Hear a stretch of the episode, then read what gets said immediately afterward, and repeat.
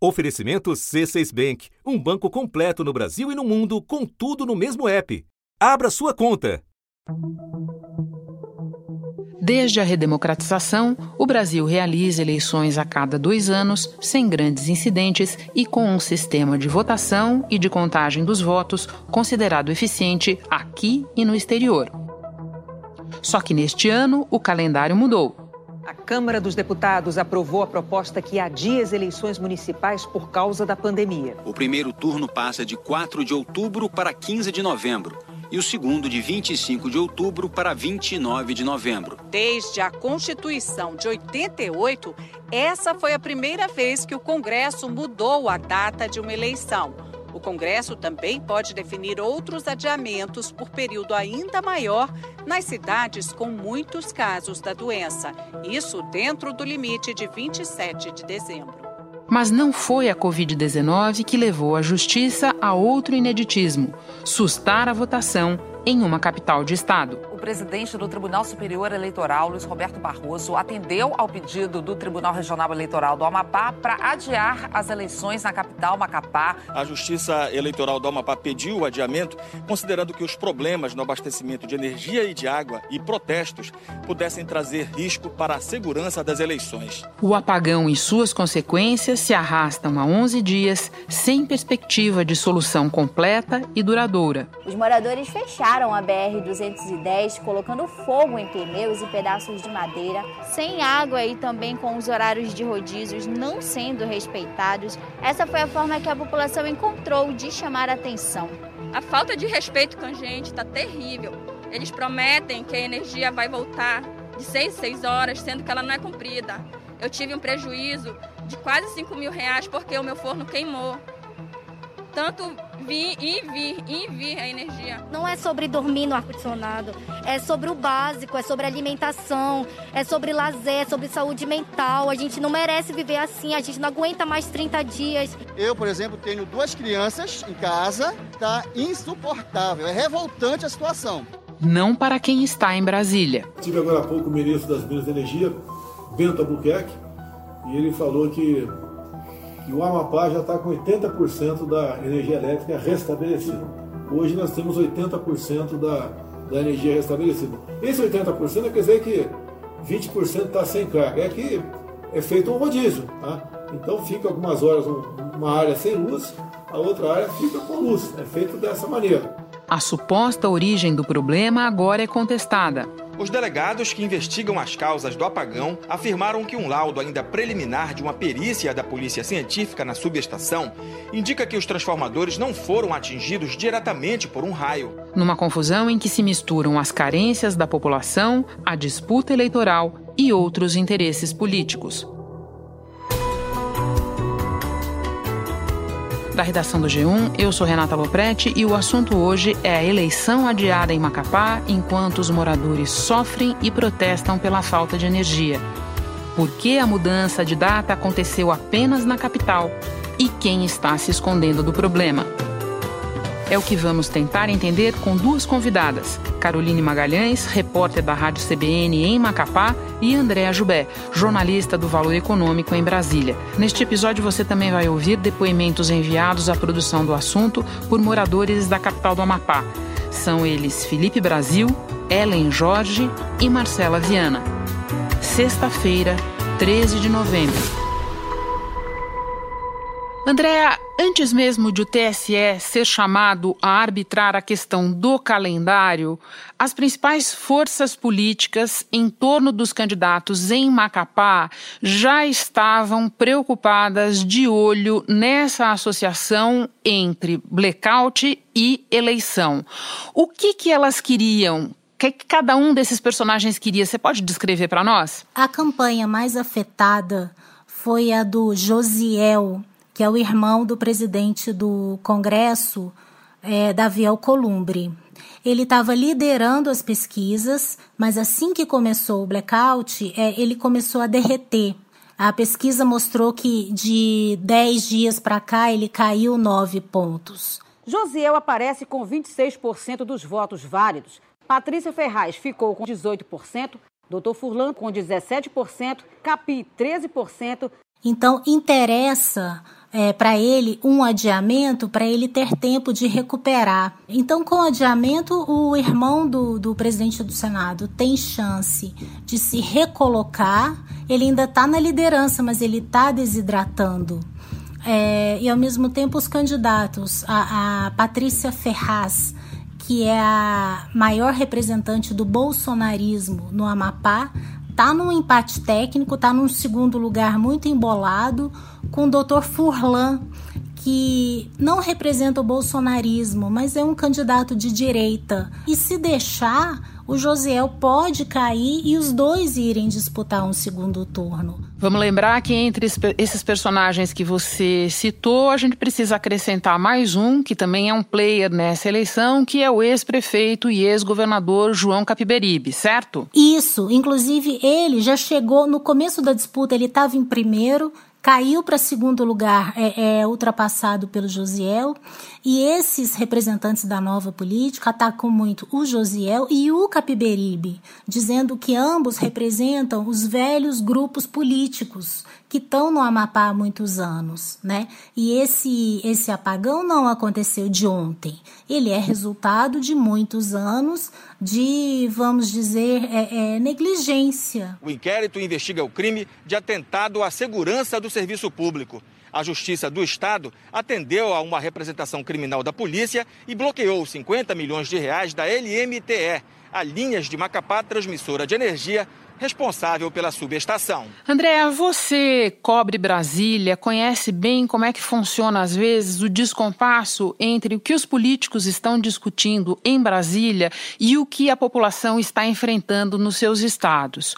Vamos voltar alguns capítulos nessa história para você nos contar como é que os personagens se movimentaram no momento em que eles perceberam que tinham um blackout, que tinham um apagão no Amapá e que isso poderia afetar os interesses deles em Brasília. Conta um pouco disso para nós. O presidente do, do Congresso, Davi Alcolumbre, ficou preocupadíssimo, preocupadíssimo, porque ele é candidato à reeleição à presidência do Senado. E esse blackout no Amapá, embora seja um estado vamos dizer, praticamente esquecido por nós, né, que estamos aqui, eles falam que nós somos do Sul, né? É, é um escândalo de tamanha proporção que chega nele aqui em Brasília e ele, como presidente do Senado, pode até respingar na instituição. E há quem desconfie muito, e eu inclusive desconfio, se não houve aí por parte da Justiça Eleitoral local uma espécie de utilização, ou seja, a justiça pode ter sido utilizada lá no, lá no Estado para eventualmente ajudar aquele candidato que representa o poder, aquele candidato que representa o establishment. Agora, o primeiro passo do, do senador Davi Alcolumbre pode se revelar um passo errado, porque ele colou a imagem dele ao presidente Jair Bolsonaro, desde as primeiras postagens ele disse: Estou aqui em Brasília, já pedi ajuda ao governo federal, o presidente Bolsonaro já prometeu ajuda. E, no entanto, as pessoas afetadas pelo apagão responsabilizam quem? Responsabilizam o governo. Seja o governo federal, seja o governo estadual, seja o municipal, a culpa é do governo. Andréa, alguém conseguiu te explicar por que a Justiça Eleitoral suspendeu a eleição em Macapá, mas não, por exemplo, em Santana, que fica a 20 quilômetros da capital, e não suspendeu em nenhum outro lugar do estado? É difícil de entender essa decisão, tanto que a chapa do, do ex-senador João Capiberibe já pediu que o adiamento seja estendido aos outros 12 municípios que também foram afetados pelo apagão. Macapá tem mais da metade dos eleitores do Amapá. São mais de 292 mil. Em todo o estado, são 517 mil. Com menos eleitores nos outros 12 municípios atingidos pelo apagão, o presidente do TRE avalia que é mais fácil distribuir o policiamento, que está reduzido. Houve uma baixa muito grande de policiais, decorrente de quê? Covid. Quando eu realizo a eleição em primeiro turno e único turno em Santana e nos demais interior, interiores, na próxima, da data da realização das eleições em Macapá, eu tenho condições de trazer todo o policiamento do interior e de Santana para Macapá. O Tribunal Regional Eleitoral do Amapá alegou que havia risco de vandalismo, riscos para a segurança pública nas eleições em Macapá. O problema é que Santana é a segunda maior cidade é, do Amapá e ela é, é pode se considerar um bairro, é quase como um bairro de Macapá, é quase uma pinguela que separa a capital de Santana, é, é, é um igarapé. Então, assim, é, o risco para a segurança pública chega lá em Santana também. A oposição atribui ao movimento político do senador Davi Alcolumbre, porque em Santana o candidato apoiado por ele lidera as pesquisas. Agora, em Macapá, a candidatura do irmão dele derreteu. O presidente do TSE manifestou uma preocupação que o tribunal fosse usado em um jogo político para favorecer alguns dos lados dessa disputa. E percebi que havia consenso acerca dos riscos da realização das eleições neste domingo, em razão da instabilidade no fornecimento da energia elétrica do aumento expressivo da criminalidade e mesmo sinais de convulsão social. O plenário do Tribunal Superior Eleitoral confirmou a decisão do presidente do tribunal, Luiz Roberto Barroso, de adiar as eleições na capital do Amapá. Os ministros determinaram que as eleições em Macapá devem acontecer até o dia 27 de dezembro. As novas datas ainda vão ser marcadas. Andréa, para terminar, um outro aspecto que você conhece bem por cobrir Brasília é o jogo de empurra que se instala nessas ocasiões. A ANEEL, que é a agência reguladora, empurra para o Operador Nacional do Sistema Elétrico, que também diz que não é com ele. O Ministério de Minas e Energia diz que estava tudo resolvido, não estava. Quem são, afinal, os responsáveis pelo sucateamento do sistema elétrico do Amapá? Sem dúvida alguma, a responsabilidade do governo federal, porque é, faz parte, a rede faz parte do sistema interligado na rede nacional. A companhia distribuidora, ela é estadual, mas ela está sob o controle da Eletrobras, tá? E principalmente da agência reguladora, que é a ANEEL. Então, existe a responsabilidade da agência reguladora é, pela fiscalização. Um dos transformadores, são três transformadores. O transformador reserva estava é, quebrado em manutenção há quase um ano e nada foi feito. Se ele estivesse funcionando, talvez não tivesse tido o alcance, talvez até tivesse tido algum apagão, mas não com esse alcance. Andréa, muito obrigada pela conversa, pelas tuas informações. Bom trabalho para você e bom restabelecimento da energia em Brasília, porque deu problema também hoje. deu problema. Obrigada, Renata. Obrigada pelo convite. Bom trabalho para você. Carolina, eu acabei de falar com a Andréa sobre o sucateamento do setor de energia do Amapá. Quando a gente olha um levantamento da ANEEL, a gente vê escrito lá que o Amapá tem apenas a 39ª tarifa mais cara do país. Só que quando a gente conversa com a população e vê as contas de luz, a realidade é outra. Onde é que está o nó? Olha, exatamente, Renata, quando você fala aí dessas contas altas, é uma grande queixa da população. É, pessoas que deveriam ter um consumo mais baixo em casa, que têm, na verdade, um consumo mais baixo em casa, mas no final do mês acabam recebendo ali é, tarifas com valores exorbitantes, com que não condiz exatamente com o que elas consumiram, né? Nossa conta de energia elétrica vem em torno de mil reais, mil duzentos, mil trezentos. Essa é a nossa média.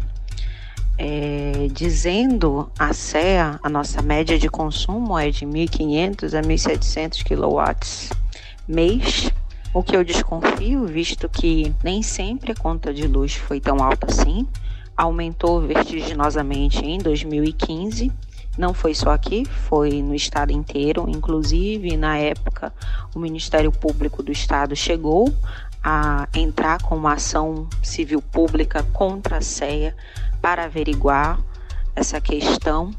Terminaram fazendo um termo de ajustamento de conduta que não resolveu a situação e desde então estamos sendo cobrados por esta tarifa extremamente abusiva. Essa tarifa, ela é a mais baixa, uma das mais baixas, na verdade, a 39 aí, tarifa residencial é, do país. E esse valor, ele é ainda inferior à média nacional, que é de 0,575 por quilowatt-hora, né? O consumo ainda de energia aqui no Amapá, ele é baixo. Ele é uma média de 250 megawatts médios, porque a população, ela é pequena, a gente está em cerca de 850 mil habitantes. Então, basicamente, O consumo de energia aqui na minha casa é feita por três pessoas.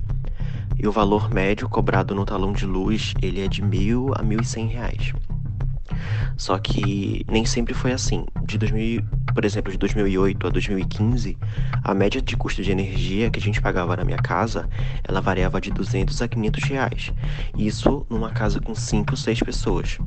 Então, a partir desses anos, a conta foi aumentando cada vez mais. E do começo de 2018 até hoje, a média da, da conta de energia ela ficou sempre acima de mil. E assim, é importante deixar claro que o consumo de kilowatt nos, no, nos anos de 2008 a 2015 era superior aos anos atuais. E o valor que era pago nessa época era quase um quarto do que se paga hoje na minha casa. O problema exatamente não chega a ser a falta de energia, mas justamente uma, uma infraestrutura precária no setor elétrico no estado mesmo, que concentrou, concentrou aí os riscos é, em uma única subestação, que é o que tem acontecido, que é o que tem passado os amapaenses por todos esses tempos. Né? A ANEL ela baixou uma portaria ainda na semana passada autorizando a Eletronorte a contratar uma energia extra, mas os técnicos aí não sabem exatamente como é que essa energia vai chegar no curto prazo. Caroline, diante da falta de energia, falta prolongada e de um rodízio que visivelmente não funciona, o que nós temos visto são os moradores saindo às ruas para protestar. Você pode nos descrever um pouco dessa indignação? O que é que você encontra nas ruas? Renata, esses protestos eles têm acontecido com uma intensidade ainda maior. Até essa quarta-feira foram registrados aí 76 protestos na capital Macapá e também em Santana, que é o segundo maior município do estado. Todos, claro, é, eles são apenas um dos dois municípios, um dos 13 municípios que foram atingidos por, esse, por essa falta de energia, por esse apagão. E as pessoas estão indo para as ruas justamente atrás, querendo a normalidade realmente, querendo a resposta sobre quando realmente essa energia volta. Aí vem um precauto desse, você vê quem está internado no hospital já pensa o quê? Vou morrer. Vou morrer porque o, o gerador do hospital, não, eu sei que não atende a demanda toda do hospital.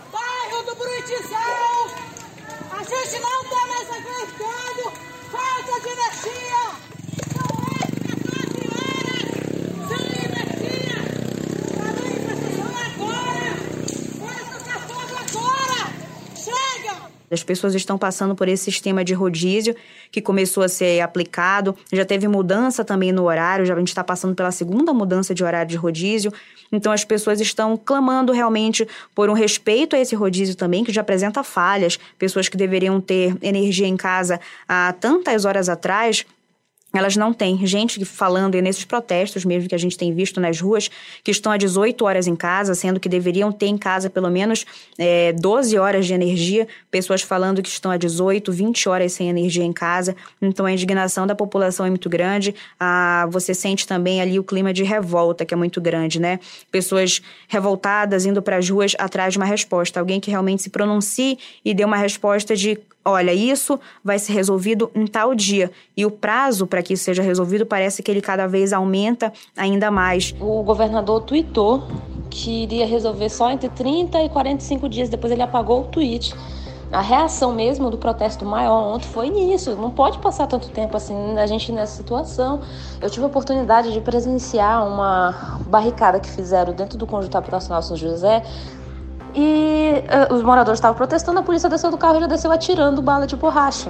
Não houve qualquer ataque por parte da população. Está tendo violência policial para caramba.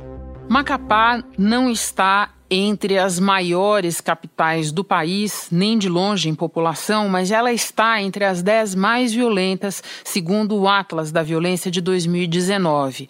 Quais são as razões que você enxerga para isso e o quanto o apagão ampliou a insegurança? Olha, a polícia tem controlado realmente, tem visto como é que andam essas questões, principalmente para que ninguém se aproveite desse momento de falta de energia elétrica aqui no Amapá. A gente continua, consegue pontuar é, furtos a alguns locais, alguns comércios, saques de pequenos comércios, ainda assim, principalmente a farmácias. Teve uma farmácia que foi depredada durante esse, essas noites aí totalmente sem energia. A gente não consegue afirmar nesse momento, Renata, que é, aumentou a violência no Estado durante o apagão, porque a gente sabe, claro, pelo momento que a gente vive, que a gente está passando aí, né? É, tem a falta de comunicação também com as autoridades, que isso durou principalmente nos primeiros dias de falta de energia. Macapá é a décima capital mais violenta de todo o país. Foi o que apontou o Atlas da Violência 2019, divulgado pelo Instituto de Pesquisa Econômica Aplicada, o IPEA. A pesquisa revelou também um aumento no número de assassinatos nos últimos 10 anos o surgimento de facções no Estado estaria entre os motivos. E ainda assim, essa taxa de violência aqui, antes, geralmente, é, por causa de principalmente brigas de facções é, ou então confronto policial, é o que a gente mais registra quando a gente cita aí que a cidade é a mais violenta, a resposta é, da polícia e também a briga das facções. Caroline, para encerrar, a gente sabe que algumas cidades da região norte estão enfrentando um novo surto de Covid, voltando a passar dificuldades. Diz para nós qual é o cenário de Covid em Macapá e no estado como um todo neste momento. A capital, ela voltou, a capital e o estado também eles voltaram em algumas determinações e algumas restrições que haviam deixado para trás, é, como o fechamento aí de bares e boates. É, isso voltou, já tem, a gente está na segunda é, prorrogação desse decreto que foi tomado pela Prefeitura de Macapá e também por parte do governo, justamente por essa alta nos casos de confirmados de Covid e também nos casos suspeitos. É, esses dados eles aumentaram drasticamente, a gente pôde triplicar aí em um fim de semana os casos de Covid no estado. Isso muito se explicou pela ida da população durante esses programas, é, durante os eventos eleitorais, durante reuniões, durante carreatas, é, eventos que aconteciam em, em, locais que a gente pode considerar aí locais fechados, locais que não eram para estar concentrando um grande número de gente nesse momento. Então, isso, consequentemente, pode ter aumentado também, o que explica muito a Secretaria de Saúde do Estado, pode ter aumentado número, os, os números de Covid no nosso estado. Caroline, muito obrigada por ter encontrado um tempo para falar conosco no meio de uma cobertura tão puxada. Bom trabalho para você aí. Eu que agradeço, Renata. O domingo 15 de novembro está chegando. Com exceção de Macapá, é o dia do primeiro turno das eleições municipais deste ano. Se você já tem o aplicativo e-Título no seu celular, pode usá-lo no dia da votação no lugar do título em papel. Mas antes de sair para votar, convém conferir se o seu aplicativo está atualizado, porque em julho a Justiça Eleitoral lançou uma nova versão. Se você precisar fazer cadastro novamente, é só usar o número do próprio título de eleitor ou simplesmente do CPF. E se você ainda não tem? Fácil, é só baixar o e-título gratuitamente na loja de aplicativos do seu celular. Este foi o assunto podcast diário do G1. De segunda a sexta, nós aprofundamos um tema relevante do noticiário em conversas com repórteres, especialistas e personagens da notícia. O assunto está disponível no G1 e também nos aplicativos Apple Podcasts, Google Podcasts, Spotify, Deezer, Castbox. Nos aplicativos dá para seguir a gente e assim não perder nenhum episódio. Comigo na equipe do podcast estão Mônica Mariotti, Isabel Seta, Jéssica Rocha, Luiz Felipe Silva, Tiago Kazuroski, Reginato, Vitor Muniz e Renata Bitar. Nesta semana colaborou também Beatriz Souza. Eu sou Renata Loprete e fico por aqui. Até o próximo assunto.